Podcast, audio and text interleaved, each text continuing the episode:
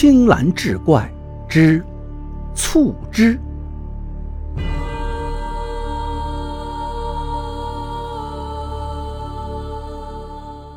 话说明宣德年间，皇宫里流行斗蟋蟀的游戏，每年都要向民间征集大量的蟋蟀。蟋蟀本不是陕西特产，可有个华阴县令为了讨好上官。就奉上了一头蟋蟀，让他试斗了一番，却非常厉害。于是上官就责令华阴县每年都要供奉。县令就把这个差事交给了李正。集市上那些游手好闲之徒，每得到一只好的蟋蟀，便用笼子养起来，抬高价格，当做奇货高价出售。乡里的公差们狡猾奸诈。常借此按人口摊派费用，每征一头蟋蟀，常要好几户人家倾家荡产。县里有个人叫程明，是一个童生，多年也没考中秀才。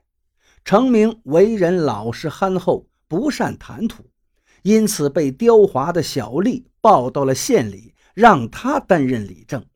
他想尽了办法，也推脱不掉。不到一年。微薄的家业就被折腾光了。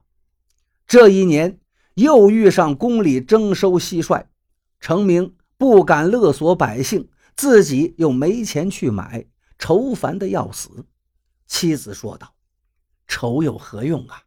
不如自己去捉捉看，说不定还真能捉到一只。”程明认为妻子说的很对，于是早出晚归，提着竹筒丝笼。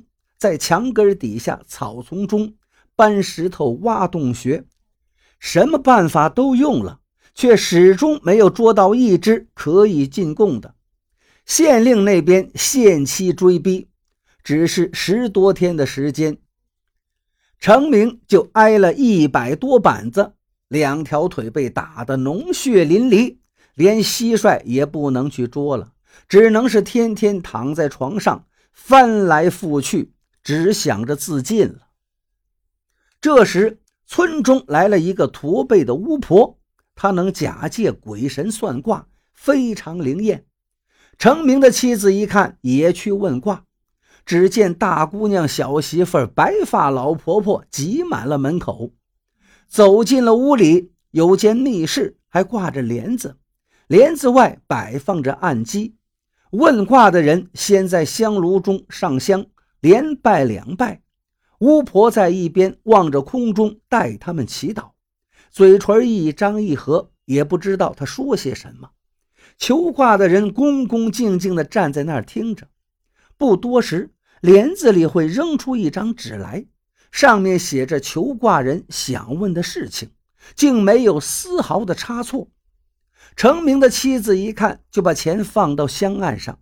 像前面的人那样上香跪拜，有一顿饭的功夫，帘子动了一下，一张纸抛了出来。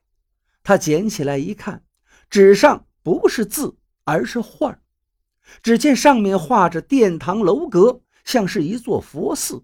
寺后面的小山下，到处都是奇形怪状的石头和一丛丛的荆棘。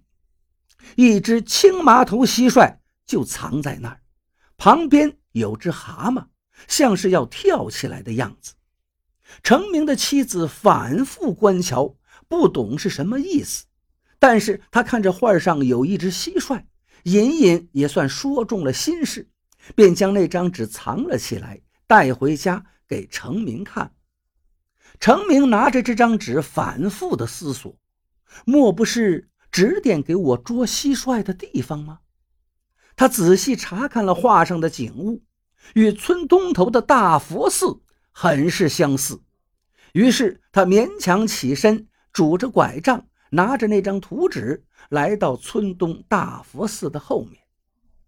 只见在茂密的草丛中有一座古坟，程明沿着这个坟往前走，层层叠叠的乱石跟鱼鳞一样，和那画中是极为相像。他便在蓬蒿野草之中，一边侧耳倾听，一边慢慢走着查看。只走到眼花耳聋，可一点蟋蟀的影子也没见着。他正在凝神搜寻，突然一只癞蛤蟆跳了出来。程明很惊愕，急忙追了过去。那只蛤蟆又钻到了草丛之中。他拨开草丛，仔细寻找，见一只蟋蟀趴在那里，急忙用手一扑，蟋蟀却钻到了石洞里。程明用草尖拨弄，又拨不出来，又用竹筒里的水去灌它，蟋蟀这才出来。只见这只蟋蟀身躯健壮，体态俊美。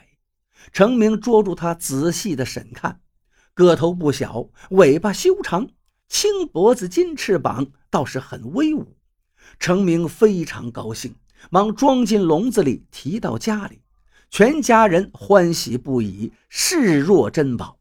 用了一个瓦盆把它装起来，精心饲养，只等到了期限，送到县里去交差。程明有个儿子，刚才九岁，看到父亲不在家，就偷偷打开盆盖去看。蟋蟀一下子就从瓦盆里蹦了出来，等把它扑到手中再看，腿也掉了，肚子也裂开了。不大功夫便死了，孩子一看害怕了，哭着告诉了母亲。母亲一听，吓得是面如死灰，大骂道：“你这个祸根呐！你的死期到了，等你爹回来，一定会找你算账的。”孩子一见，便大哭着跑了出去。